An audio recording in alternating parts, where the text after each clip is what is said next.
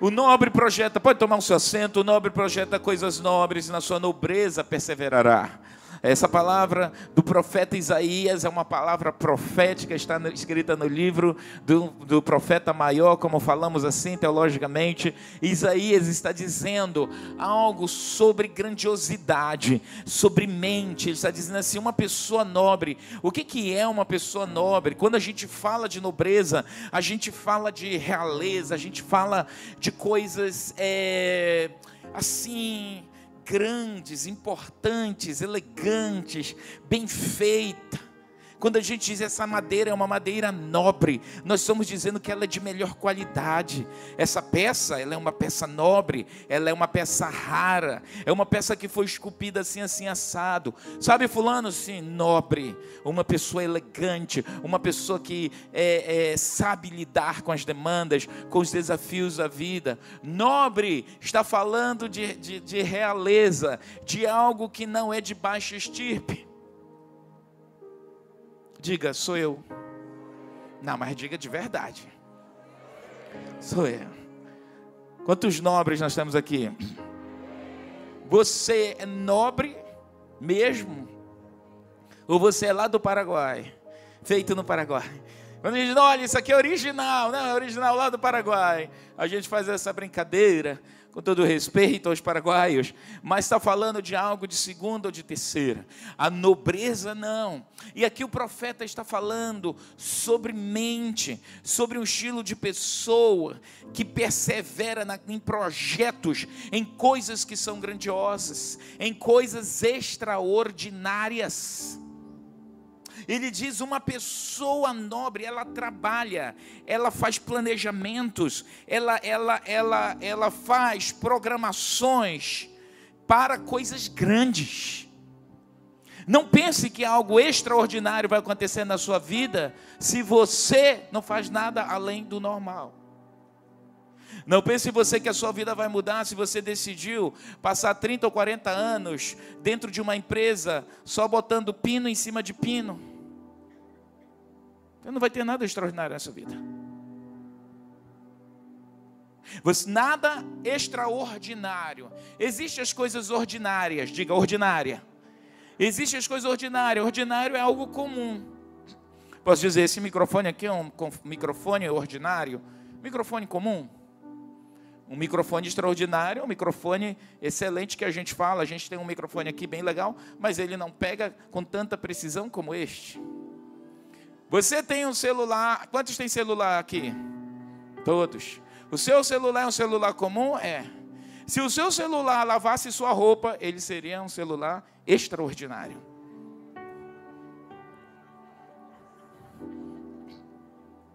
Ele, o celular, você ouve ele lavar a roupa suja dos outros.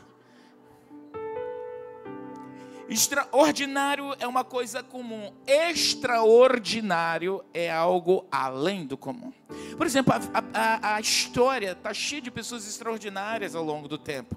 Quando nós olhamos para a história do mundo, nós vemos pessoas extraordinárias que, da sua simplicidade, fizeram projetos grandiosos que é, mudou vida. Por exemplo, quando a gente olha para Gandhi, Gandhi na Índia, esse homem gigantesco que com suas atitudes, com suas palavras. Ele fez uma guerra branca, ele se, se movimentou, se levantou é, como uma pessoa que decidiu, ao invés de armas, usar flores. E Gandhi, essa pessoa conhecida no mundo inteiro, ele revolucionou, fez essa guerra trazendo um outro conceito de vida, que a guerra, ela podia ser feita não só com armas. E aí ele criou e mudou a história, foi convidado para todos os lugares do mundo. Porque ele decidiu, ele, ele, ele disse: Eu não quero ser uma pessoa qualquer. Eu não quero ser igual a todo mundo da minha família. Eu não quero ser encaixotado igual todo mundo. Eu não acho que eu sou em todo mundo. Sabe aquela história quando você era adolescente e dizia: Não, mamãe, mas todo mundo faz. O que, é que a sua mãe dizia? Olha aí, as mães chegam e enchem o peito. Não, é todo mundo. Mas a gente tem mania de querer ser todo mundo. E Deus diz assim: o nobre. Deus te trouxe aqui para dizer: Ei, você é nobre. Diga amém. Você não é todo mundo. Você precisa fazer projetos nobres. Não se, olha, tem gente que entra ano sai ano, pastora Cláudia, e nada acontece na vida. Sabe por quê? Não tem projetos nobres. Que projeto você fez para esse ano? Ai, esse ano é pandemia, sabe? Quase, quase que eu morro. E não morreu. Devia até é, nem adoecer. Sei que você devia até morrer. Morreu. Que projeto você tem? Você viveu. Deus deixou você viver. Vou dizer de novo para você até glorificar, tá? Quem teve Covid aqui? Meu Deus, levanta a mão que eu quero ver quem pisou, quase pisa na cova. O Senhor te deu livramento. Deu livramento. Ah, não teve. Não teve? Teve, mas não ficou pertinho, né? Tá, gostei, graças a Deus. É, é bem, bem, bem, é bem falado. Teve, mas não ficou com o pé na cova, graças a Deus. Mas teve muita gente. O Senhor te deixou viver, né, Lívia? Isso aqui quase morre. Quase morre, só que ela lembrou. Ela lá no leito de morte dela, eu mandei uma mensagem, Lívia.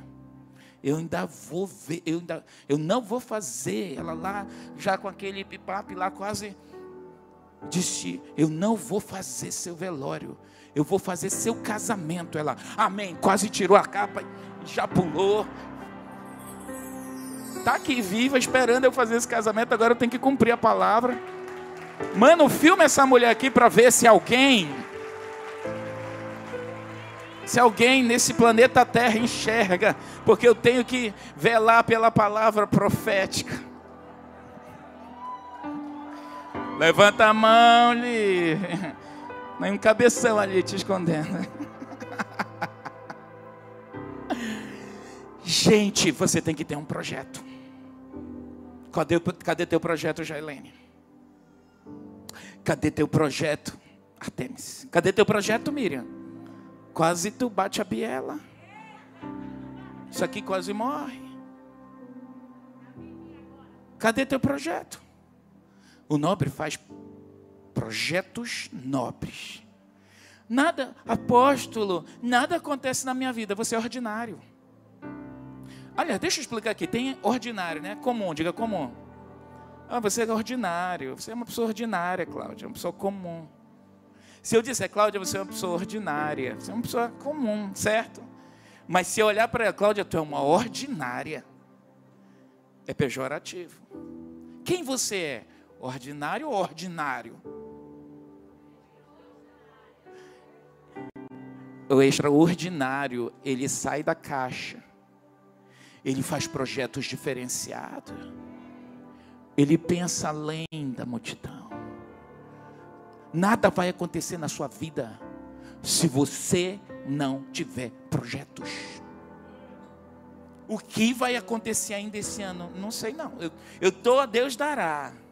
Eu vou vivendo essa vida do jeito que ela me levar. É desse jeito. Mãos, isso é só um exemplo. Eu cresci dentro da igreja. Eu ensaiei para dar esses passos aqui. Queima não. Você fica, Deus dará.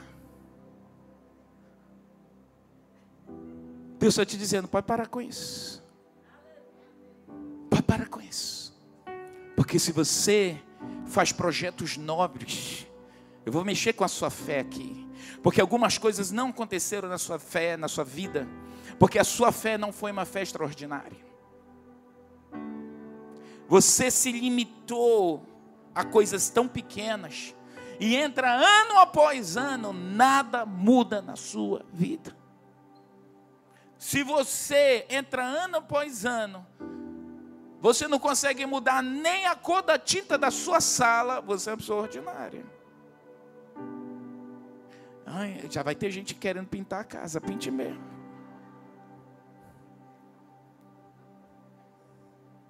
Você não pode ser igual aos outros, porque Deus tem projetos grandiosos para a sua vida. Tem aqui uma Carla, pessoa extraordinária. Essa senhora aqui. Ela é uma cadeirante, imagina se fosse andante. Ela tem célula, irmãos. Líder de célula, você pode aplaudir? Líder de célula, tem um guarda-costa, filma o guarda-costa ali dela. Está ali o marido dela. Não eu não, irmão, é o outro. Eu disse, filma o marido, vou jogar para mim. É. Ele carrega com ela, eles, eles são uma dupla dinâmica. Eles têm células, vão, pregam. Está fazendo psicologia. Está indo para a faculdade fazendo psicologia. Ano retrasado, ela fez uma revolução aqui extraordinária. Se não aceita, eu quero fazer escola de mestres. E na igreja não tem acesso para os cadeirantes. Aí a pastora Vera, viva naquela época, veio e brigou comigo. Eu, virei o monstro da igreja e disse: Calma, gente, esse prédio velho não dá para a gente adaptar. Uma pessoa cheia da vontade de crescer em Deus, extraordinária. Ela disse, apóstolo, lá no lugar onde eu tenho célula, às vezes tem tiroteio. E ela é doida para sair correndo, mas não consegue. Ela disse que um dia o marido dela estacionou aí na funerária. Acabou o culto, eles ficaram por aqui conversando. E aí ele foi pegar ela e deixou ela no início ali da funerária, estava muito escuro. Ele foi embora no escuro. E estava tudo escuro. De repente ela disse que saiu um homem estranho, grande. Boa noite. Naquele dia era o dia da cura dela, não sei porque ela não saiu correndo. Mas ela teve muita raiva do marido que tinha deixado ela lá. Ela, à noite, sozinha, um homem apareceu. E ela conta rindo. Pessoa extraordinária que você não vai ver reclamando da condição dela. Amém. Um exemplo de pessoa extraordinária. Gosto de conversar com ela e com o marido. Você ri o tempo inteiro.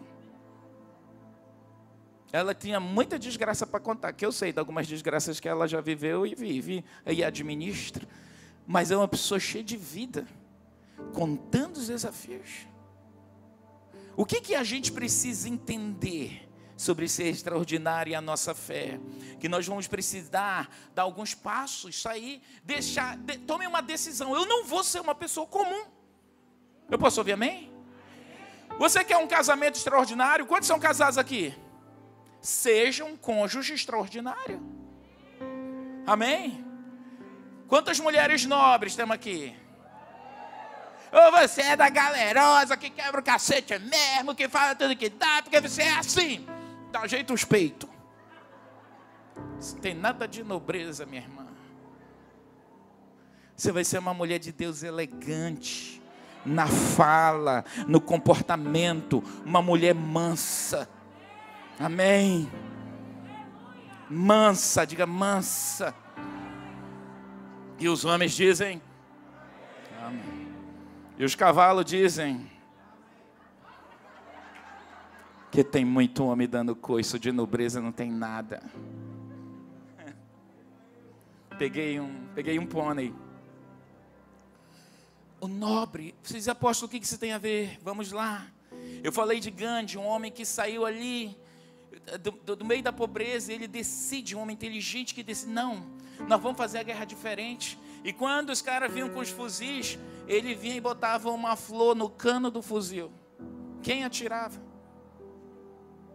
Nós vamos falar de um outro homem nobre, uma mulher nobre, Madre Teresa de Calcutá, sai da Itália, e ela olha para os pobres dos pobres e diz assim: aqui em Roma é fácil viver. Eu quero ser uma pessoa diferente para ajudar pessoas que precisam realmente de ajuda. E ela foi viver com os miseráveis, os pobres dos pobres na Índia, que ninguém queria. E o seu trabalho de nobreza, de mente de excelência, de usar a sua influência, de usar a sua cultura, de usar as conexões, fez a diferença na vida de milhares de pessoas, uma pessoa extraordinária. Martin Luther King, pouco conhecido no Brasil, mas conhecido mundialmente por nos Estados Unidos lutar pela liberdade uh, civil dos negros, dos afro-americanos. Não aceitava, ele era um pastor batista, um crente, diga crente, que fez revolução. Se fosse crente analfabeto, estava dizendo: não misture igreja com Estado. Pare com isso, tá? Não fale isso não, porque quando você diz essa história, você não sabe que você é massa de manipulação do marxismo. Vai estudar para você ter uma posição filosófica correta e coerente e não ser massa de manipulação da filosofia iluminista de 1800 na França. Sei que eu estou lhe falando. Ele disse: não, não é digno, os negros, nós não somos diferentes. Uma pele, uma pele, uma cor de pele não pode fazer a diferença entre um ser humano e o outro. Você pode aplaudir ao Senhor? Isso é um fato um homem extraordinário. Vamos falar de um outro homem extraordinário também, que perseverou na sua nobreza, Thomas Edison. Thomas Edison, esse que criou, né, é, descobriu lá, fez todas as fórmulas, usou toda a sua inteligência ali de física, de química, de tudo que tinha e criou a luz elétrica. O que temos hoje aqui é resultado de experimentos de milhares, centenas e centenas. E ele foi tentando, foi tentando, foi tentando. Disse, eu sei que vai dar luz. Vai dar luz. Tentou. Projeto nobre. Hoje nós vivemos uma situação que começa a fazer agora, ah, não dá certo, não aguento mais. Satanás quer que você se, se sinta sempre exaurido, exausto de não tentar. Ele não quer que você desenvolva uma mente de nobreza. Uma outra nobreza que eu quero falar aqui, olhar para Thomas Edison e lembrar que foi um homem que uh, é dito na história, depois da milésima vez, da milésima tentativa, foi que a lâmpada deu luz. Será que a gente chegaria a tantas, a tantas tentativas? Ah, já tentei tudo no casamento. Ah, já tentei tudo com esses filhos. Ah, já tentei tanto fazer a coisa certa. Ah, já tentei tanto deixar a droga. Ah, já tentei tanto deixar a prostituição. Ah, já tentei tanto deixar de fazer coisa errada. Ah, já tentei tanto deixar de roubar. A Bíblia diz: o nobre projeta coisas nobres. E na sua nobreza, você vai perseverar. É atitude. E isso vai invocar de você, exigir de você fé. Uma outra pessoa que eu quero falar, Lady Di, Lady Diana. Lady Di foi uma mulher que teve uma vida muito trágica. Ela conseguiu mudar a realeza britânica. Porque ela não se conformou ser nariz empinado, ser só daquela. Ela achava que aquela nobreza, só de, de para inglês ver literalmente, não era nobreza. Aquilo era snob, o nobre faz a coisa nobre. O que, que ela fez? Ela saiu dos palácios de Buckingham, ela saiu daquele, daquele nicho ali real e ela toma, começa a fazer os projetos sociais no mundo inteiro. Ela tem projetos, programas na África, amados, que foi remoção de bombas terrestres, que salvou milhares de pessoas, coisas que as pessoas nem sabem. Uma pessoa extraordinária que disse: Eu não vou viver esse lixo aqui. Ela não quis viver aquela nobreza naquele nível, era muito pouco. Quando a Bíblia diz que o nobre projeta coisas nobres, quais são os seus projetos de fé que você abandonou? Quais são os projetos de fé? Talvez você está aqui com um casamento já pronto para um divórcio, porque você não quer perseverar. Cansei, não aguento. Deixa eu te falar uma coisa aqui sobre neurolinguística. Quando toda vez que você diz assim, eu não aguento mais, ai, eu não aguento mais, ai, eu estou muito cansado, ai, isso me esgota. A mesma situação, eu não aguento mais, pastora, não aguento mais, apóstolo, eu não aguento mais, ai, eu não aguento mais. Você, toda vez que você diz eu não aguento mais, você emite uma mensagem para o seu cérebro que ele começa a se preparar tudo para que você não aguente mais. Quando eu não aguento mais uma coisa, o que, que eu faço? Eu solto. Então o seu organismo, ele se prepara para soltar. Não aguento mais esses casamentos. O seu organismo, seu cérebro, suas emoções, suas convicções, elas estão se preparando, tudo está se preparando para largar aquilo. Eu não aguento mais esse homem.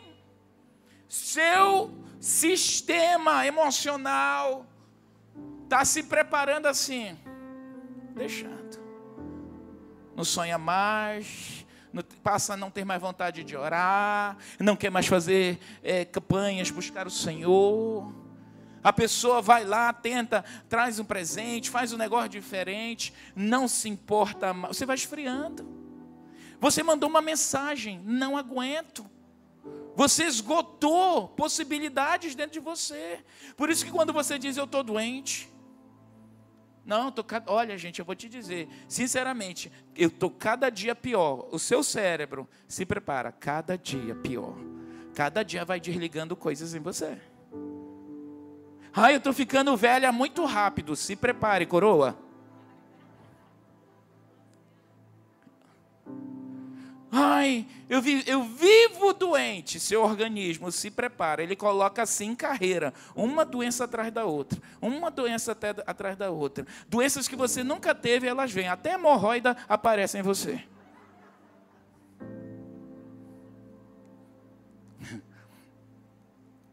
Apóstolo, você tem o que você fala.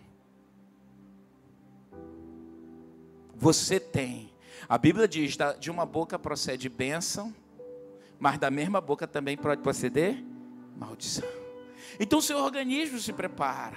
Uma pessoa extraordinária, ela tem certeza que na boca dela, ou na sua boca, a boca dela é ruim, é feio, é errado. Na sua boca tem a bênção e tem a maldição. A Bíblia diz no livro de Provérbios 22, 29 Viste um homem perito na sua obra? Perante reis será posto, e não entre a plebe. Projetos nobres. Aí você está lá na sua empresa, no seu trabalho, quer uma promoção, mas você é o funcionário que mais chega tarde, que se atrapalha nas tarefas, não tem um checklist que você acompanha das suas atividades, não é uma pessoa organizada, você não tem projeto de vida, abandonou os estudos, ou estuda mal e porcamente. Como é que você quer prosperar? Quer ser um nobre? Qual é o projeto que você tem de vida? Aí eu vou crescer profissionalmente. E aí? Qual é o projeto? A Bíblia diz o nobre, projeta. Deus, o que o Senhor tiver para mim, fala para mim. Hum. Você precisa buscar ouvir a voz de Deus, mas tem coisas que Deus deixa na sua mão para você resolver. Você tem que se preparar para as adversidades da vida. Esse ano Deus deixou eu e você vivermos. Você pode aplaudir ao Senhor?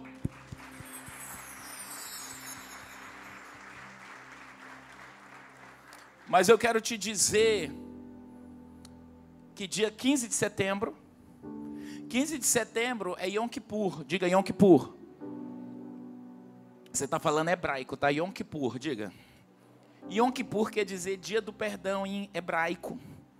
Essa igreja é internacional, você fala até hebraico. Amen? Yes? Good? Ok. Yom Kippur é dia do perdão. Você sabe que 15 de setembro, nove dias antes de 15 de setembro, começa a festa das trombetas. E na festa das trombetas, isso é cultura hebraica, tá? E é muito interessante você entender isso, porque está na Bíblia. E as pessoas não entendem as visitações que o mundo do Espírito tem.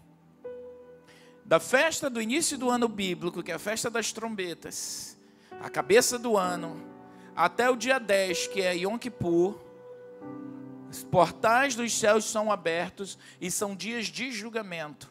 Para você ter uma ideia, hoje nós estamos vivendo, viu, Mateus? Techuvá, que são 40 dias de arrependimento. Nós estamos em dias de arrependimento. Porque quando chega no dia primeiro do mês de, de Tishrei, que é o mês hebraico, que é o dia da festa das trombetas, que é a anunciação do novo ano, conta-se dez dias de julgamento sobre o planeta Terra.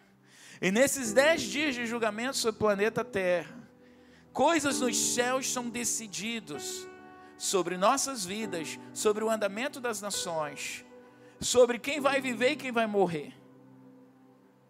Quem vai ficar pobre e quem vai enriquecer. Quem vai subir e quem vai descer. Por isso que na cultura judaica, até os dias de hoje, no Yom Kippur, os judeus da festa das trombetas até o Yom Kippur, judeus do mundo inteiro, judeus convertidos e não convertidos e cristãos que entendem o princípio do negócio. Eles andam pianinho, todo mundo se perdoa, todo mundo se ajeita. Estava de mal com um, vai lá, resolve. Estava endividado lá, fugindo, se resolve, porque são dias de julgamento. É decidido: vai viver ou vai morrer? Vai crescer ou vai decrescer? Nós tivemos uma experiência muito forte, eu acho que há um mês, há dois meses atrás, um apóstolo que teve, adoeceu de Covid, esteve aqui, ele pregou no primeiro culto, em um dos domingos. Ele e a esposa vieram visitar a família aqui em Manaus e voltaram para São Paulo. E quando eles voltaram, eles foram contaminados aqui em Manaus com aquela cepa de janeiro. E quando ele voltou, ele já entrou em quarentena, nem chegou a ir para a casa dele. Ele e a esposa entraram em quarentena e foram adoecendo. Baixaram o hospital, os dois juntos, ficaram na mesma sala, é, internados. Mas depois ele foi levado para uma outra sala que ele começou a piorar muito. Ele disse: Eu vou morrer primeiro que a minha mulher. Mas para encurtar a história, ele passou por um tratamento muito lindo, muito grande. E uma das experiências máximas que ele teve foi que ele viu o anjo do Senhor aparecendo para ele em diferentes noites e dizendo exatamente o que ele tinha que fazer para superar e ser curado daquela Covid. Você pode aplaudir ao Senhor? Ele conta essa história. E o anjo disse para ele: Ao seu, você vai beber muita água durante esses dias. E você vai fazer muito xixi todos os dias. Ele vê o anjo, o anjo tocava nele. Anjo? Nosso Deus existe. Nosso Deus fala. Nós não adoramos um Deus de pedra, nós adoramos um Deus vivo que se move na vida do seu povo, que se importa conosco, que restaura nossas vidas. E Deus disse para ele: Você vai beber muita água. E se você está com Covid, pega essa dica: beba muita água e faça muito xixi. Muita água. E ele conta que teve por noites o anjo, ele ainda na, na internação, o anjo tocava nele, batia, ele se assustava. Levanta, ao seu levanta, bebe água e faz muito xixi. E ele fez isso ele saiu do hospital e a esposa continuou lá. E um dia ele estava em casa ainda, a esposa internada, a gente orando por ela. E ele disse assim: que numa manhã, o Espírito de Deus, ele estava orando, e o Espírito de Deus, de, de Deus disse a ele: Ao seu, hoje foi decidido, Sônia está sendo promovida. Hoje foi decidido. Sônia está sendo promovida. Sônia é a esposa dele. Promovida para os céus. Eu disse ao seu Deus disse isso, ele disse apóstolo, claramente promovida. Crente não morre, crente é promovido. Você pode aplaudir ao Senhor, é o que o apóstolo René sempre diz.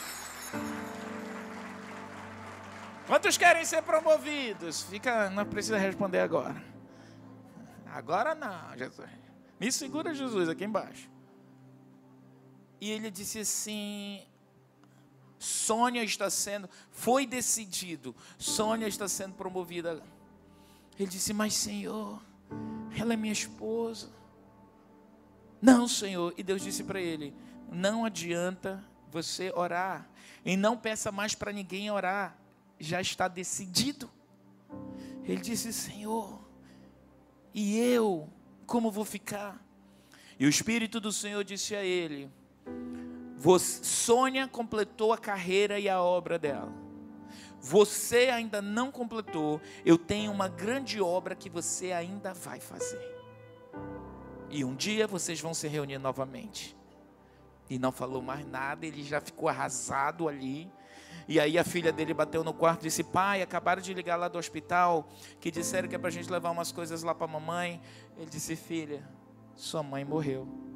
Não, pai, para com isso. Filha, sua mãe morreu. Como o senhor sabe? O senhor acabou de me dizer: Não, pai, eu vou levar lá as coisas, porque estão precisando e tal. Não, e quis ignorar o que o pai estava dizendo, ficou emotiva. E quando ela chegou lá, realmente a mãe, a mãe já tinha falecido. Uma história triste, né? Mas muito interessante. E ele teve o consolo do Senhor naqueles dias. Passaram-se alguns dias, ele estava na casa, no local da casa lá que eles tinham, um apartamento.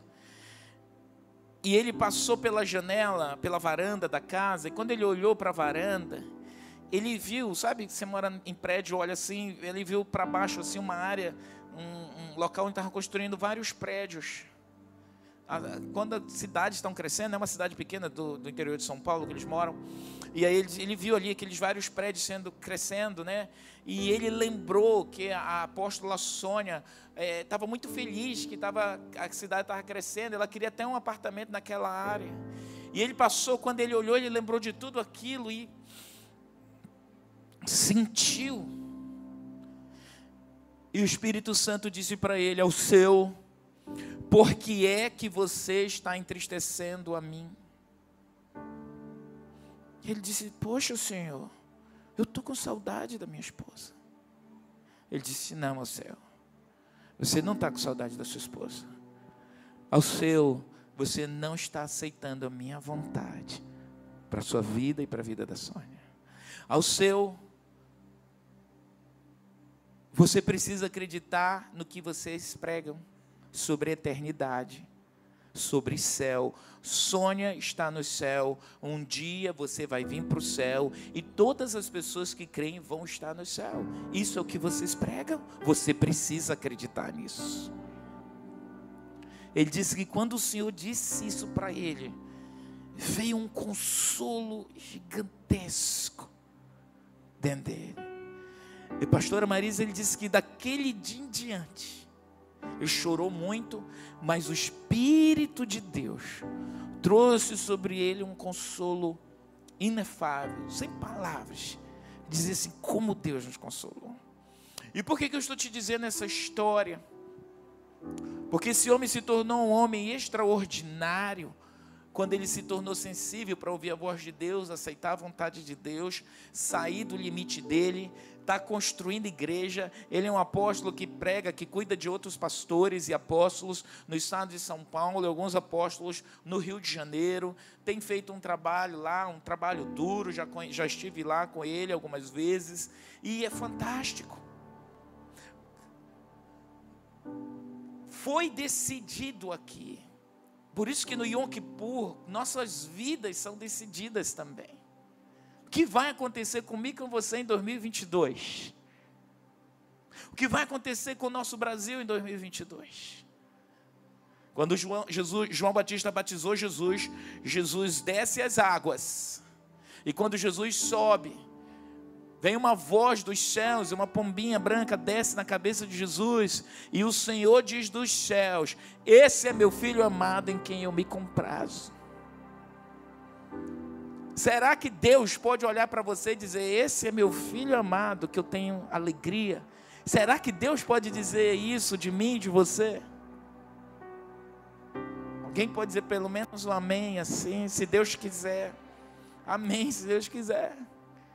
Você mantém coisas na sua vida que lhe atrapalham? Você mantém, Camila, coisas na sua vida que lhe atrasam?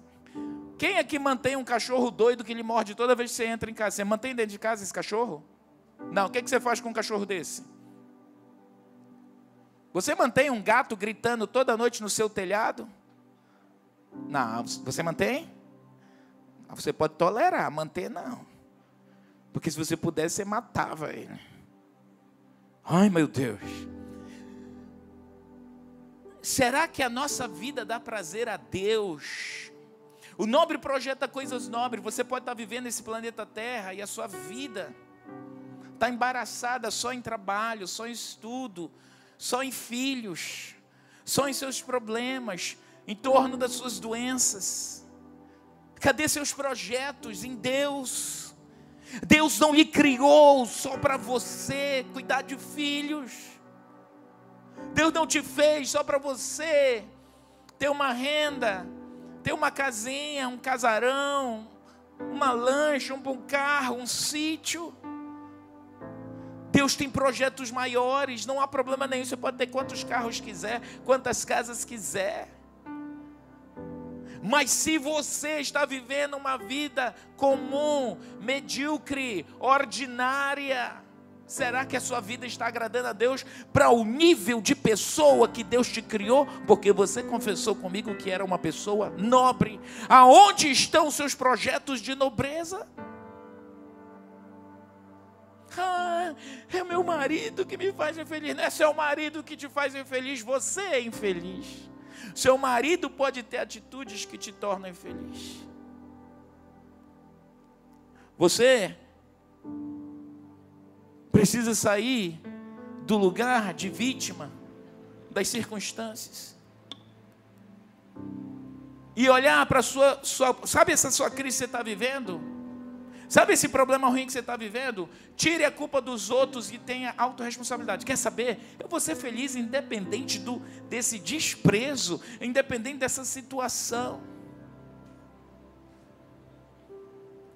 Uma pessoa, quando ela entende que dentro dela, quando eu, eu tenho uma autorresponsabilidade de me amar, eu tenho uma autorresponsabilidade de me dar valor, eu tenho uma autorresponsabilidade de tratar de mim. E quando eu me amo, quando eu cuido de mim, Jesus disse: Amarás o teu próximo como tu te ama, como você ama a si mesmo. Se eu não me amo, se eu não me respeito, se eu não me coloco em situações que as pessoas me denigrem, se eu me coloco em situação que eu me permito que abusem de mim, que me maltratem, eu não estou me respeitando. Então eu posso ter uma condição, um casamento com desafios, mas se eu decidir, quer saber, Tá difícil, mas eu vou ser feliz primeiro, porque se eu sou feliz aqui, tu pode até atrapalhar um pouco minha vida, meu irmão, mas a vida vai continuar, eu vou continuar produzindo, Deus vai me ajudar, Deus vai me sarar, Deus vai te sarar. Eu decido parar de ser uma pessoa comum e ordinária como as pessoas do mundo e eu vou ter uma fé extraordinária. Eu sei que Deus vai fazer um milagre na minha vida, na minha família, no meu casamento e dentro de mim. Eu posso ouvir amém? Alguém pode dizer amém? Amém. Isso são princípios de uma fé extraordinária e de ações, de atitudes, de pensamentos extraordinários. A vontade de Deus sempre é um caminho extraordinário para as nossas vidas. E existe muitos exemplos na Bíblia que a gente pode ver isso, e eu queria falar agora de Moisés, um homem que viveu desde o útero da sua mãe, moveres e ações e dia a dias extraordinários, porque era uma criança com peculiaridades. Eu queria colocar aqui Hebreus capítulo 10, versículo 23. Esse texto fala para nós pais, Hebreus 10, 23, que diz: pela fé, Moisés, recém-nascido. 11, 23. Obrigado, Bruno. Moisés, recém-nascido, foi ocultado pelos pais durante três meses, porque viram que ele não era uma criança comum. Seus pais puderam perceber que aquele filho não era uma criança comum. E porque ele não era uma criança comum, e porque eles tinham um compromisso com a sua geração, com a geração de filhos, aquele filho que estava nascendo naquele momento, aonde o rei estava levando à matança todos os meninos que nascessem. Eles viram que havia algo especial sobre a vida daquele filho. Isso nos leva a crer e a entender também que há fé e há mover extraordinários que nós pais precisamos fazer na direção dos nossos filhos. Os nossos filhos vão caminhar na rota de Deus ou na rota deles, mas a nossa atitude com fé extraordinária e com ações extraordinárias, extraordinária fazem toda a diferença na direção dos nossos filhos. Moisés foi uma criança comum? Não. Eles tiveram que ir além para conseguir guardar esse filho, para que esse filho não fosse morto, para que esse filho não fosse devorado. Moisés mesmo passando pela infância, a infância dele já foi extraordinária. Mesmo colocando aquela criança ali no rio, eles criam plenamente, tinham fé em Deus, de que Deus não o deixaria à deriva, que Deus tinha propósito na vida desse filho. E nós, como pais, precisamos olhar para a nossa geração dessa maneira como os pais de Moisés fizeram, porque ele não era uma criança comum. E é interessante que Deus sempre se dispõe a falar ao coração dos pais sobre cada um dos nossos filhos. Hoje eu queria perguntar a você: o que você já ouviu da parte de Deus sobre os seus filhos? O que Deus disse para você sobre os seus filhos e por que ouvir a voz de Deus sobre os nossos filhos? Porque a voz de Deus muda o nosso destino. A voz de Deus nos tira do ordinário, como o apóstolo disse aqui, no comum da vida. Eu estava, você estava ministrando ali e eu estava lembrando do profeta Jeremias. E esse homem, assim como Moisés, esse homem também foi levado para viver o extraordinário. E é muito interessante que Jeremias, assim como Moisés, eram pessoas pacatas, ele era uma pessoa melancólica, ele era uma pessoa que não gostava de se expor muito, ele era uma pessoa na dele, ele era uma pessoa assim que, poxa, um chamado para aquele perfil de personalidade, Deus o chamar para ser profeta, era romper com todos os limites e levá-lo a ser e a viver no extraordinário. Moisés também era um homem em sua personalidade mais pacata, mais tranquila, embora se irritava, embora você viu ele muito bravo lá, que matou até um egípcio, mas o estudo da personalidade dele, Deus o levou a romper os limites da nossa própria estrutura. E eu quero dizer para você que quando a gente passa a viver o extraordinário de Deus, Ele vai romper com aquela caixinha da nossa personalidade. Ele vai romper com aquela caixinha do nosso entendimento, do comodismo, daquilo que Ele colocou é, simplesmente na sua criação prioritária. Mas Ele vai te levar muito acima disso acima da criação básica, do entendimento básico.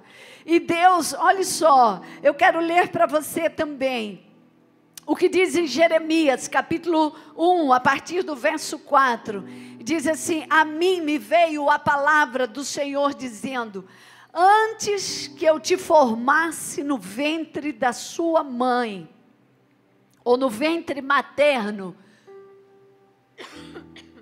eu te conheci, e antes que saíste da madre, te consagrei e te constituí o quê? Gente, isso aqui é um elemento que nos tira do comum. Tira qualquer homem, tira qualquer mulher de uma vida comum. A promessa de Deus. Diga, a promessa de Deus me tira do comum. Diga de novo, a promessa de Deus me tira do comum.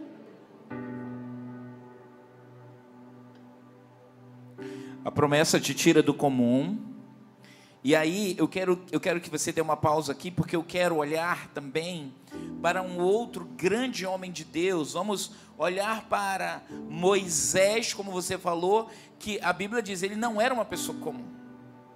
Se ele não era comum, ele não era ordinário. Se ele não era uma pessoa ordinária, ele era extraordinário. E aí a gente olha para Daniel 5,12, que é uma outra pessoa extraordinária. Daniel, ele foi enviado ainda adolescente para a Babilônia. Foi na realidade levado cativo para a Babilônia. E olha só o que existe no livro de Daniel. Vem para o versículo 11, começa do versículo 11 para você entender quem era Daniel, esse profeta de Deus. Versículo 11. Vamos lá, ele vai mencionar, está acontecendo algo ruim ali na Babilônia. E aí ele diz: Olha, chama, uh, tem que, alguém tem que interpretar esses tempos ruins, esses sonhos, essas visões, essas catástrofes que estão vindo por vir. disseram: Olha, há no teu reino, isso foi a mãe da, da do rei Beltzazar que falou para o seu filho, que ele era filho de, de, de é, Nabucodonosor, ele disse assim: Olha, meu filho, tem no teu reino um homem que tem o espírito dos deuses santos. Nos dias de teu pai se achou nele luz, e inteligência e sabedoria, como a sabedoria dos deuses.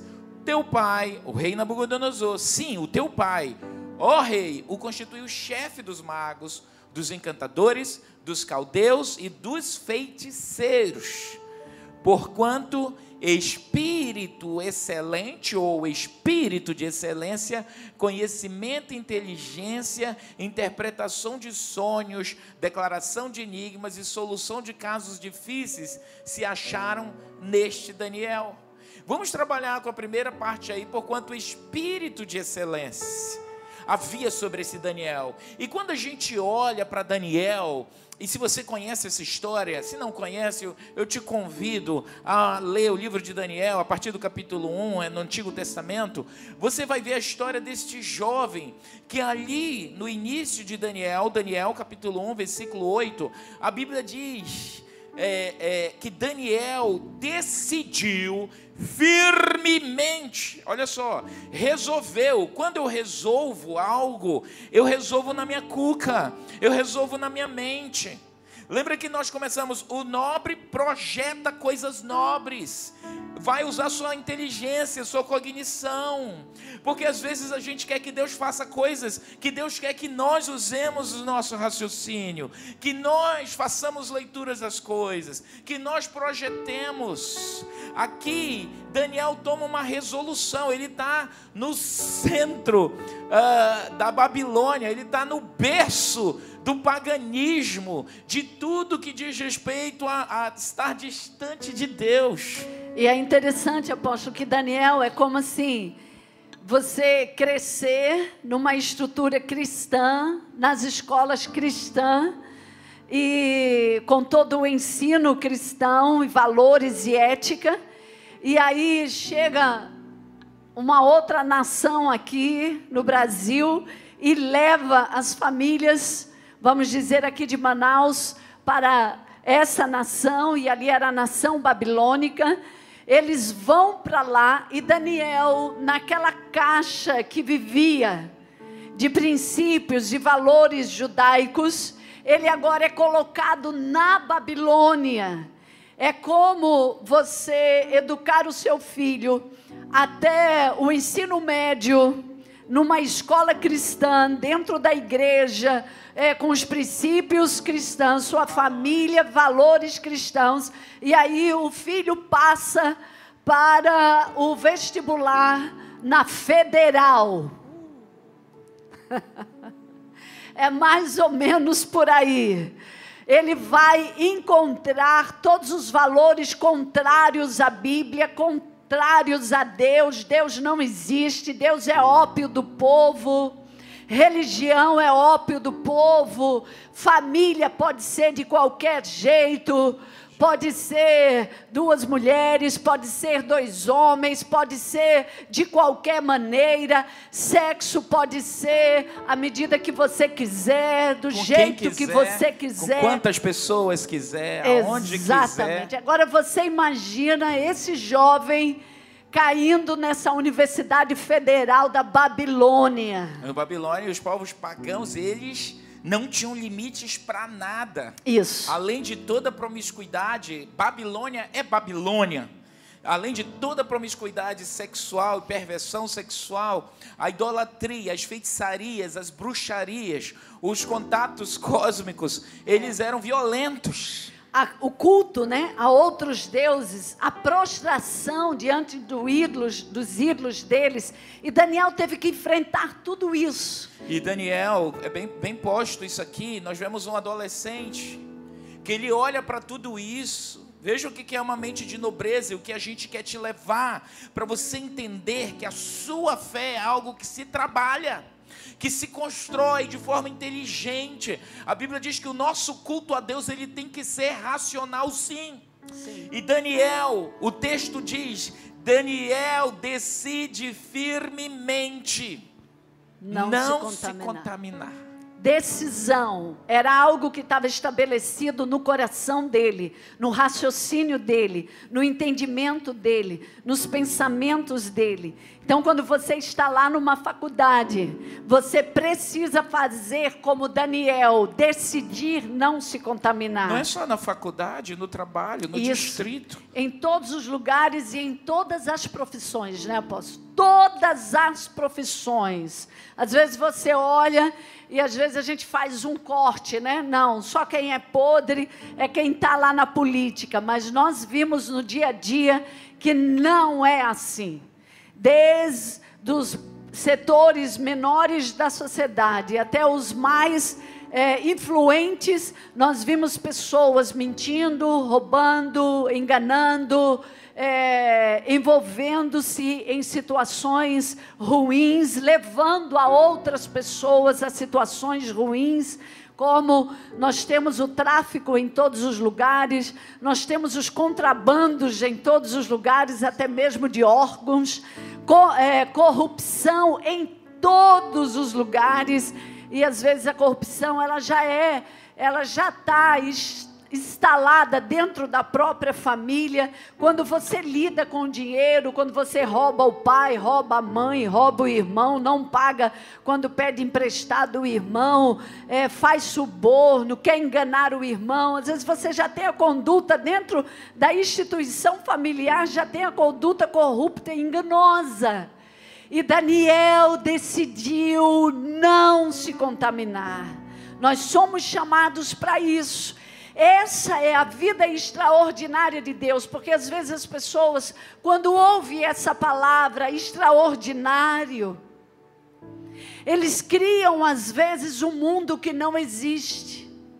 E o mundo de extraordinário de Deus é você viver e não se contaminar com a Babilônia, mas você viver na Babilônia. Você enfrentar o pecado. O extraordinário é você vencer, buscar, mergulhar em Cristo Jesus, para você vencer a natureza pecaminosa dentro de você, para nós vencermos as guerras nas, na nossa carne, no nosso entendimento, nas nossas vidas.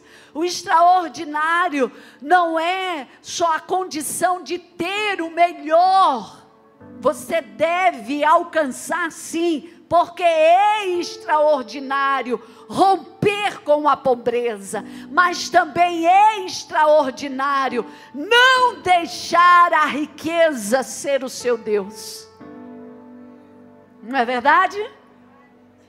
É extraordinário romper com a miséria, romper com a estrutura, a estrutura da miséria que nos segura para tantas conquistas, mas também é extraordinário não ser escravo das finanças. Não ser liderado pelas finanças, mas liderar as finanças, liderar a economia. E isso é extraordinário. E esse espírito de excelência, de nobreza, ele é construído. É, é passo a passo. É né? passo a passo, quando é um caráter cristão que nós precisamos desenvolver. Você quer ser um homem de sucesso, uma mulher de sucesso, um homem que Deus ouve suas orações, uma pessoa que Deus ouve suas orações. O que você está fazendo de extraordinário? Se você, se você, é, semana passada eu falei aqui, as pessoas elas comem todos os dias no mínimo três refeições quentes. Café da manhã, todo café da manhã tem que ter um café quentinho, ou um chá quente, ou um leite quente, algo sempre quente. Alguns jovens às vezes tomam sucos, mas a maioria das pessoas é algo quente, um pão quente maravilhoso. Qualquer coisa quente que lhe aqueça ali no almoço, ninguém quer almoço frio. A gente quer sempre um almoço quente. Quando chega o jantar, você não quer jantar frio. Você bota no micro-ondas, você esquenta no fogão, você quer comida quente. E é no mínimo três refeições quentes por dia. E aí você quer ser um homem e uma mulher extraordinário. Um homem e uma mulher extraordinário na fé. Você vem uma vez só no domingo para a igreja, assiste meia hora de palavra. Você está comendo, comendo um lanche frio e quer ser forte, não existe. Não vai ter nada de extraordinário na sua vida. Você vai ser uma pessoa regular. Você vai ser igual todo mundo. Não tem, não tem como você ser um homem, uma mulher de Deus extraordinário sendo medíocre. Quer ser uma pessoa que vê o mover de Deus, que ouve a voz de Deus, que é guiado pelo Espírito de Deus, dê passos extraordinários na vida com Deus. Pegue a Bíblia e leia. Posso ouvir amém? Amém. Acorda mais cedo ou dorme mais tarde. Está passando um grande desafio, venha orar.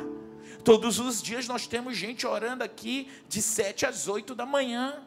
Tem pessoas que vêm do, antes de ir para o trabalho, deixa as crianças, joga a criança na escola, vem aqui, ora, depois vai embora trabalhar.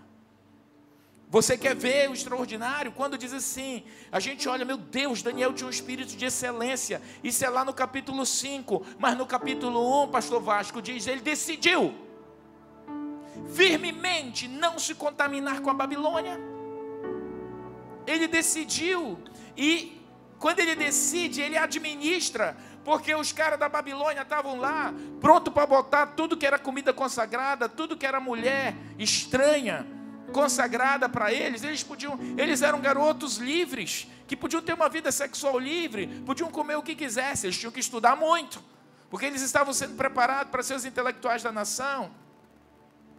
Mas ele toma uma decisão: quer saber? Eu vou administrar. Quer saber? Eu quero ver o poder de Deus na minha vida. Quer saber? Eu quero viver um ano extraordinário. Eu quero um casamento extraordinário. Aí você quer, quer um marido extraordinário, quer uma esposa extraordinária. No primeiro encontro, vai para o motel.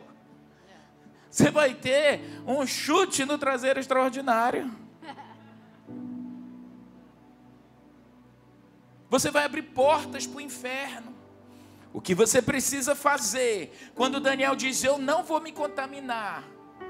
A Bíblia também diz aqui, falando sobre Moisés, me ajude aí os universitários, diz: Moisés decidiu não mais se contaminar com as riquezas do Egito, com a, com a, com, com a pungência do Egito, com tudo que tinha lá. Quando Moisés entendeu, ele disse: Ei, eu não quero mais isso. Vai chegar uma hora na sua vida que você vai ter que olhar para trás e dizer: peraí, eu já vivi tudo no mundo, já fiz tudo no mundo, sei o que o mundo pode dar e o que o mundo. Por que é que eu insisto beber das águas do mundo?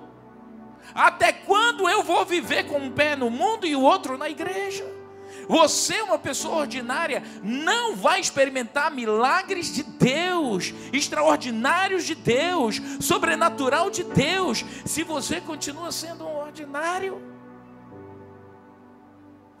Vem para um jantar com Deus, mas passa a semana inteira comendo com o inimigo. Número um de Deus. Eu penso que quando a Bíblia diz: Não entristeçais o Espírito Santo. E muitas vezes a gente tem as nossas guerras, mas se você não decidir, se você é um homem aqui todos os dias não toma uma decisão de não trair sua esposa, você não vai trair ela. Se você é mulher aqui todos os dias tomar a decisão de não, não trair seu marido, se você tomar uma decisão firme, eu vou honrar minha aliança, eu vou honrar minha família, eu vou honrar meu Deus, você se torna uma pessoa extraordinária. É o seu caráter, você constrói isso. E é onde o espírito de excelência vai vir sobre você. Viste um homem, o livro de Provérbios diz: Você viu um homem perito na sua obra? Que, que é perito? Quando diz, olha, vai vir um perito, está aí, ó, viste um homem perito na sua obra?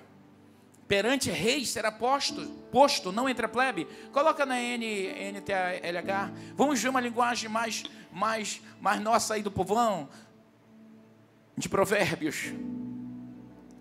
Quando ele está falando dessa perícia, é você tecer isso, é você ser estratégico. Você conhece alguém que faz bem o seu trabalho, saiba que ele é melhor do que a maioria e merece estar na companhia de reis. Deus diz, agora volta para o NVI, para a versão ARA. Deus está dizendo que quando você se tornasse uma pessoa hábil, nobre nos seus projetos, Ele vai te colocar no meio dos reis, onde quer que você esteja. Amém. Você pode aplaudir ao Senhor? Espírito de excelência sobre você. Você trabalha com cozinha, vai ser o melhor cozinheiro, o melhor chefe. Você trabalha com vendas, vai ser o melhor vendedor no balcão. Você trabalha limpando, sua limpeza é a melhor. Eu estava falando de manhã que nós temos uma pessoa muito interessante. Ela, ela faz, é, é uma diarista que vai à nossa casa. E ela é de excelência. Ela vai trabalhar, ela chega mega elegante. E ela faz o serviço dela perfeito naquele dia lá, quando se contrata para ela fazer uma geral. E ela quando é ela perita sai, no que ela, ela é faz. é perita no que ela faz. Faz muito bem feito. Faz e isso bem. faz toda a diferença. Faz toda a diferença nos lugares onde Deus tem posto ela. Outro dia ela estava na TV dando uma entrevista. Isso. Já teve até aí concurso de moda. Teve concurso de moda, a filha dela participando de concurso de, de, de beleza lá, e ela, e ela uma, pessoa, uma pessoa de excelência. Ai, mas eu não vou fazer isso, ah, eu não quero aquilo. Você viu uma pessoa que é perita, essa pessoa, essa condição, quando você se esforça para ser o melhor, essa condição vai te levar para um lugar maior, onde os reis, onde os que governam estão sentados. Mas é algo que se constrói. Eu quero que essa mulher aqui seja a melhor esposa para mim. Começa comigo. Eu vou ser o melhor marido para ela eu vou abençoá-la, eu, eu vou amar, marido, eu vou amar, eu vou cuidar, eu vou dar dinheiro. Amém, glória Isso a Deus. Isso é só um exemplo. Não, não é exemplo não. Não é exemplo, é real. e é pago em dólar. Paga em dólar, paga em dólar, paga em real, paga em qualquer jeito. Você. Você tem que fazer o melhor. Tem que fazer o melhor. Você tem que ser perito, habilidoso, habilidosa na função de esposa para você se dar melhor como esposa e ter um marido melhor. Ser perito é fazer o melhor com excelência. Então, aqui algumas características do extraordinário que Deus estabelece para nós como jornada na terra. Você precisa ser santo, decidir ser santo, decidir ser fiel foi o exemplo que demos de Daniel em tudo, em todos os lugares, na Babilônia, dentro de casa. Você precisa ter uma vida de oração contínua, diária, o seu devocional, a leitura da palavra. Daniel, ele estabelecia um momento e tem lá três momentos específicos que ele parava para orar, porque eu imagino que a guerra dentro daquele palácio, dentro daquela instituição política, deveria ser muito grande. Então ele decide parar para orar três vezes ao dia. Senão ele seria completamente tomado por aquilo ali, É muito- destruído. É muito interessante isso, você precisa entender. Nós enfrentamos guerras com homens e com demônios. No reinado da Babilônia, Daniel enfrentava principados, demônios que atuavam por trás das pessoas. É muito nítido isso. Por isso que em Daniel 10, capítulo 10, diz Daniel, quando Daniel tem uma experiência sobrenatural, que o anjo de Deus vem, diz Daniel, quando você começou a orar, suas palavras chegaram no céu, e na hora Deus mandou eu vir. Mas Daniel, na hora que eu estava vindo, um principado, um demônio grande, gigante, me interferiu, e nós, eu estou há 21 dias brigando com ele. E eu não resisti, eu precisei de reforço do céu. E Deus mandou o reforço e eu cheguei aqui, meio quebrado, mas eu trouxe a tua benção. Mas ele ficou 21 dias orando, até que essas fortalezas espirituais, orando e jejuando, porque não era. A característica aqui, irmãos, não era só uma questão da alimentação, era também a alimentação. Mas aquela alimentação era uma alimentação consagrada a demônios da Babilônia. E ele teve que fazer toda uma engenharia de vida para conseguir ter o favor do rei, para não comer aquela comida e estar em jejum. Porque ele não era alguém que decidia, ele era um servo. Às vezes você está lá na sua empresa e tem algo corrupto ali, e você vai precisar abrir um jejum contra aquelas fortalezas espirituais na empresa ou no setor que você trabalha. E aí, além dos demônios, você vai enfrentar homens corruptos. Isso. Que foi o caso dos sátrapas, que eles eram governadores, que quando eles viram que Daniel era um homem íntegro, que não tinha corrupção no seu governo, eles se levantaram Para contra destruir. Daniel para destruir, porque Daniel quebrava o esquema de corrupção do governo babilônico. É. Você acha que está acontecendo alguma coisa igual nesse país? Então Daniel, ele, ele enfrentava, nós vamos enfrentar espíritos humanos, pessoas que não vão gostar de você, pessoas que vão dizer na sua cara que você é nojento, que você é safado, que você não presta, que vão inventar Que você coisas. vai perder o seu emprego você se você perder. não fizer o que esta pessoa quer que você faça. Exatamente. Você não está lidando com demônios, você está lidando com um espírito humano, um confronto. A sua excelência nisso não é entrar na carne para discussão. É ser perito. É ter habilidades espirituais, psicoemocional para lidar com essa pressão e você entrar em atitudes como Daniel entrou, como aqueles quatro jovens também entraram debaixo de oração, de jejum, e às vezes vai precisar ir algumas coisas mesmo para as cucuia. Vai precisar. Você vai precisar perder algumas coisas para ganhar outras Às com vezes Deus. vai ser provado. Por exemplo, nós Isso. temos o exemplo aí, Sadraque, Mesaque Abednego, quando eles vão, eles são jogados ali naquela fornalha. Por que, que aqueles jovens foram jogados na fornalha? Eles disseram: Eu não vou me prostrar diante de falsos deuses. Nessa sociedade você se prostra diante de falsos deuses quando você se entrega à corrupção, quando você se entrega à imoralidade. Eles disseram: "Nós não vamos". E aí são jogados. Tem horas que você vai para o fogo sim, que o seu caráter vai ser provado. Tem horas que pessoas vão abandonar você. Tem horas que pessoas vão mandar você para a prisão. Tem horas que pessoas vão te condenar. Mas você vai precisar manter a firmeza em Deus e saber que se você passar pelo fogo, o fogo não vai te queimar. O Senhor Jesus vai te dar o livramento, vai trazer a bênção e você vai sair livre. Mais cedo ou mais tarde, o livramento do Senhor vai chegar na sua vida e você vai sair desse fogo intacto, porque aquele que começou a boa obra é fiel para completar até até o dia de Cristo Jesus. Você pode aplaudir o Senhor? Aleluia. Essa é a nossa missão como igreja. Ser, ser extraordinário em Deus, nos princípios de Deus, vivendo numa geração babilônica, vivendo numa geração corrupta. O diferencial é você. Olha para o seu irmão e diga: o diferencial é você.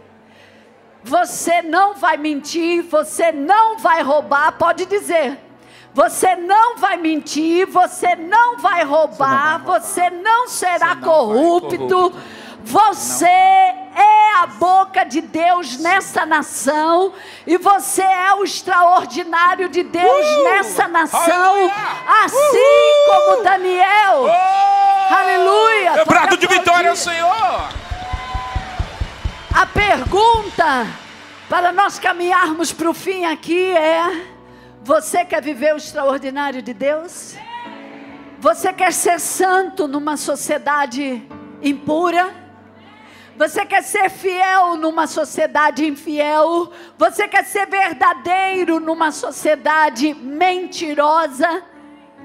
O que você vai decidir não só hoje aqui nesse culto, mas amanhã, que é segunda-feira, terça-feira, quarta-feira, quinta-feira e todos os dias da sua vida. Você é chamado para fazer a diferença no, na terra em que nós estamos. Manaus será mais bendita ainda por causa de você. O Brasil, o Amazonas será mais abençoado ainda por causa de você. Porque que aqueles jovens entraram para uma vida extraordinária? Porque eles decidiram pela santidade, porque eles decidiram não se prostrar, porque eles decidiram pela verdade. E nós, como igreja no Brasil, nós, como igreja nessa cidade, nós, como igreja no trabalho, aonde estamos no nosso dia a dia, nós seremos provados se vamos ser crentes fiéis, crentes santos, crentes dignos para levar a palavra, crentes que decidem enfrentar principados e potestades da sua nação para que o reino de Deus seja estabelecido. Crentes, que tipo de crente você será? Um crente ordinário? Que é o pejorativo, não só o comum, mas aquele que trapaceia, aquele que traz a inverdade, aquele que se mistura, aquele que negocia tudo. Que tipo de crente você é? Você é e você será. Nós não podemos negar a fé que está dentro de nós. Por mais difícil que seja o dia a dia no seu trabalho, para ser crente nessa nação, para ser crente, nós temos, nós nascemos de novo. E há dentro de nós um espírito que intercede por nós e clama por nós, para que sejamos uma igreja, uma noiva, uma noiva limpa, uma noiva sem mácula, uma noiva aonde o noivo está se preparando para vir buscá-la. Você não pode ser aquela noiva que o noivo vai chegar e você perdeu o azeite. Você perdeu a vida, você até tem vestidos, mas falta a luz. Você não pode ser a noiva que o noivo está chegando e você está na casa do outro, adorando outros deuses, se contaminando com outros deuses. Cristo vem buscar uma noiva santa. Cristo vem buscar uma noiva extraordinária. E eu queria que você se colocasse de pé agora. As promessas de Deus, a vida de Deus, Jeremias, como homem,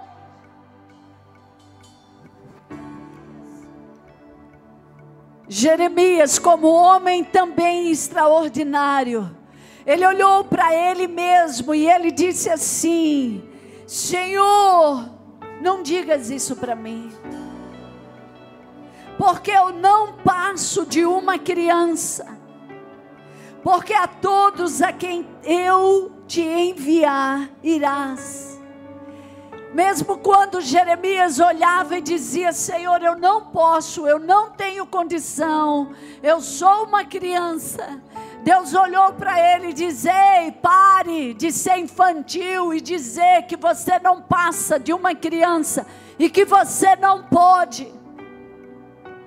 E eu quero hoje dizer essa palavra para você também. Ei, sai das suas desculpas.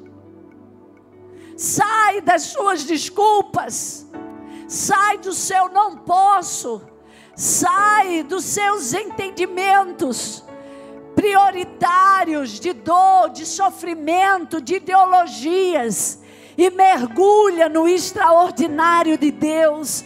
Deus disse: Jeremias, eu vou te levantar como profeta nessa nação. E você vai profetizar sobre a nação, a nação que está em caos. Você vai profetizar a vida. Aonde tem a maldição, você vai profetizar a bênção. Eu vou fazer de você uma boca de vida e não de desgraça. Eu vou fazer de você um homem libertador e não um homem escravo dessa geração. Essa é a proposta de Deus. E eu queria que você levantasse as suas mãos e naquilo que esta palavra falou a você.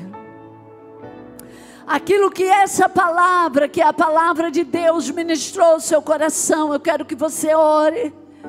Eu quero que você se entregue ao Espírito de Deus que fala com você que fala diante da vida que você está levando e dizendo a, e dizendo a você essa noite: muda de rota, volta.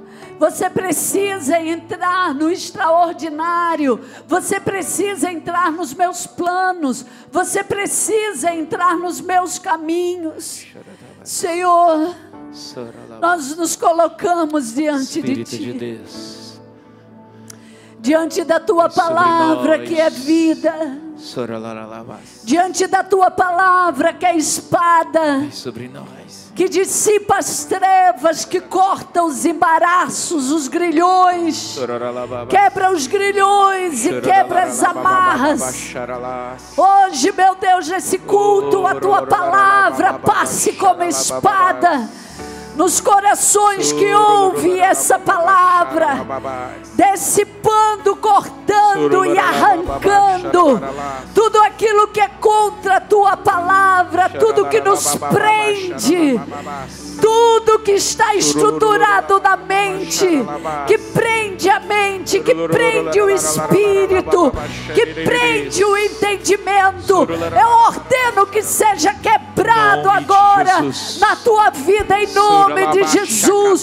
Todo embaraço, todo espírito cativo seja solto agora em nome de Jesus. Toda mente cativa pelas correntes de Babilônia, pelas ações de Babilônia, pelos planos de Babilônia, pelos sofismas de Babilônia, sejam quebrados agora pela palavra Em nome de Jesus. libertadora. Em nome de Jesus. Libertadora. Ser livre em nome de Toda Jesus. maldição de pecado, de mentira, seja quebrado pela verdade. Toda impureza na carne, seja quebrada essa noite, em nome de Jesus. Toda maldição de no espírito, toda idolatria e feitiçaria. Fora. nesta geração toda idolatria, a ideologias, a mentalidades e a conhecimentos malignos sejam quebrados hoje pelo poder do nome de Jesus que é sobre todo nome. Seja dissipada as trevas, do coração, da mente, do espírito, seja dissipado em nome de Jesus.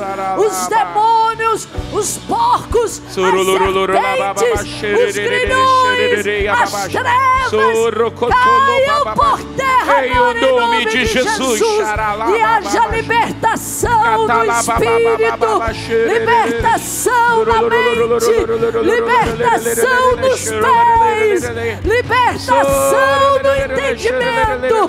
Quebram-se os grilhões agora. Ora, vai choriandere balababaia. Oh, Espírito, Espírito de Deus, vem limpando a igreja, vem limpando a igreja, vem limpando a igreja, vem limpando a igreja, vem limpando no Senhor. Em nome de Jesus, limpa a igreja, limpa a igreja, chora lá baixo.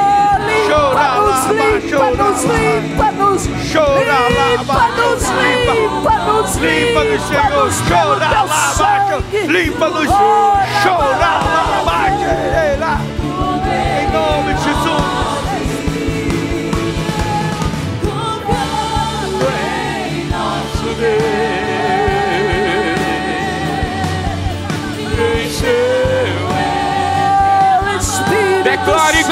ser. Espírito Santo, Chora lá baixo,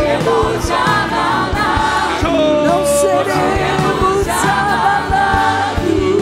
chora lá baixo.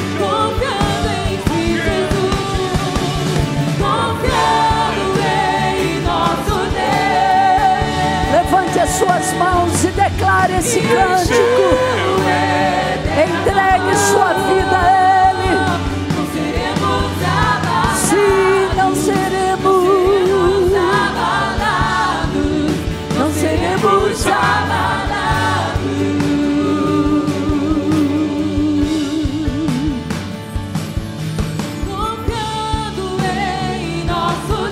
Erga suas mãos e declare isso. E seu eterno amor. Declare com todas as suas forças. Não seremos. Não seremos abalados. Chora lá, não seremos abalados. Seremos abalados.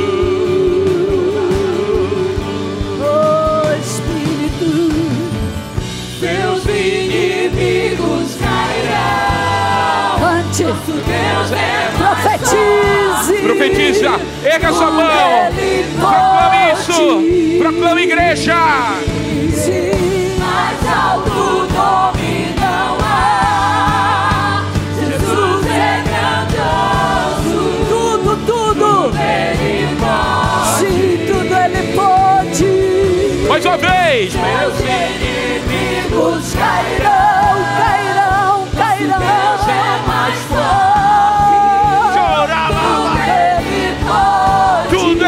Pode. Deus poderoso, Deus forte. Mais alto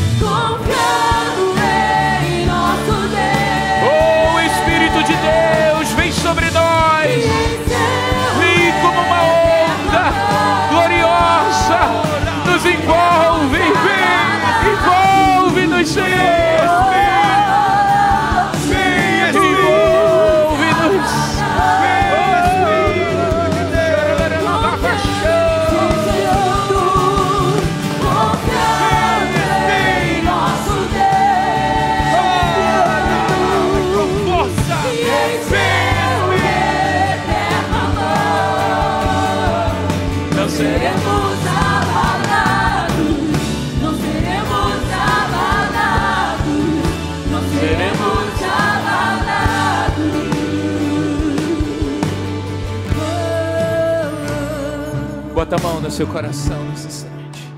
Feche os seus olhos. Diga, Senhor, Senhor, eu quero desenvolver eu quero desenvolver esse espírito esse espírito de nobreza de nobreza e excelência dentro de mim. excelência dentro de mim. Diga, eu quero ser Eu quero ser um homem, uma mulher de um excelência. homem Ore por você agora. Diga, me ajuda. Me ajuda, Senhor. Você sabe suas fragilidades. Você sabe seus desafios, suas guerras, os vícios que você não consegue vencer, as coisas ocultas, as suas fraquezas, O teu poder, Senhor, o teu poder. As suas dúvidas, seus limites. Talvez você olhe e diz assim: "Ah, esse apóstolo não sabe qual é o meu desafio, o meu limite, mas eu não sei mesmo, mas Deus te conhece. Você só vai olhar para ele e dizer: Me ajuda a ser esse homem extraordinário, essa mulher extraordinária. Eu quero viver um casamento extraordinário, me ajuda. Eu quero uma família extraordinária, me ensina, Senhor. Eu não vou me contaminar com a Babilônia. Tira a Babilônia de dentro de mim, Senhor. Em nome de Jesus, suas filosofias, seus conceitos, seus ensinos, seu estilo de vida, meu Deus. Liberta-me, Senhor. Liberta. Erga suas mãos. O teu poder. Jesus É Ele quem vai te ajudar. É no nome de Cristo. É no nome de Jesus. Que esse caráter de excelência, que essa nobreza vai crescer em você.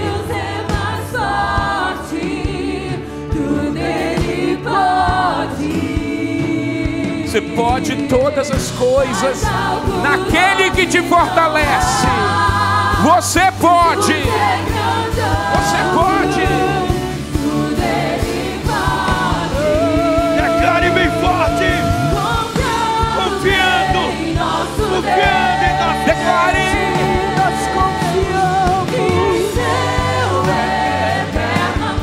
Agora declare: não seremos. Não seremos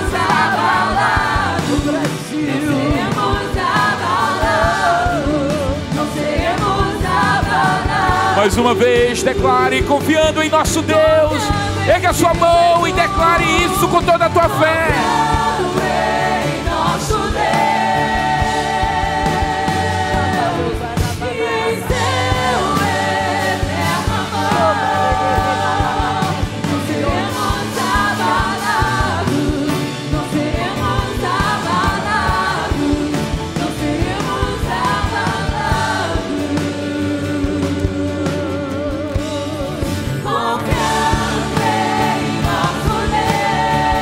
Senhor vai te abençoar com dias extraordinários.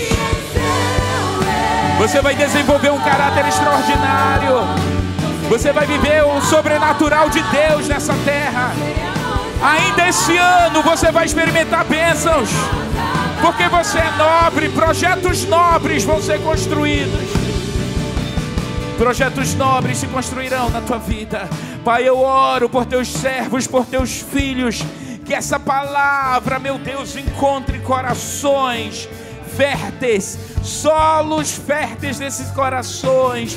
E que essa palavra crie vida. Que o Senhor bote, Senhor, projetos nobres, sonhos de nobreza, sonhos de excelência, sonhos de conquista. A tua palavra diz que o teu povo se tornaria forte e ativo. A tua palavra diz que o teu povo justo é ousado como o leão. Meu Deus, que os teus filhos aqui entrem nessa dimensão da nobreza, da conquista, da excelência, meu Deus, em ti. E ainda esse ano vejam milagres grandiosos.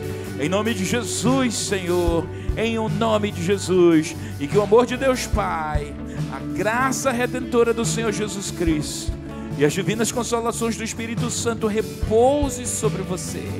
Bota a mão no seu coração e diga assim: Eu recebo, Senhor, em nome de Jesus. Diga assim: 2021 ainda será um ano extraordinário na minha vida. Você pode aplaudir ao Senhor?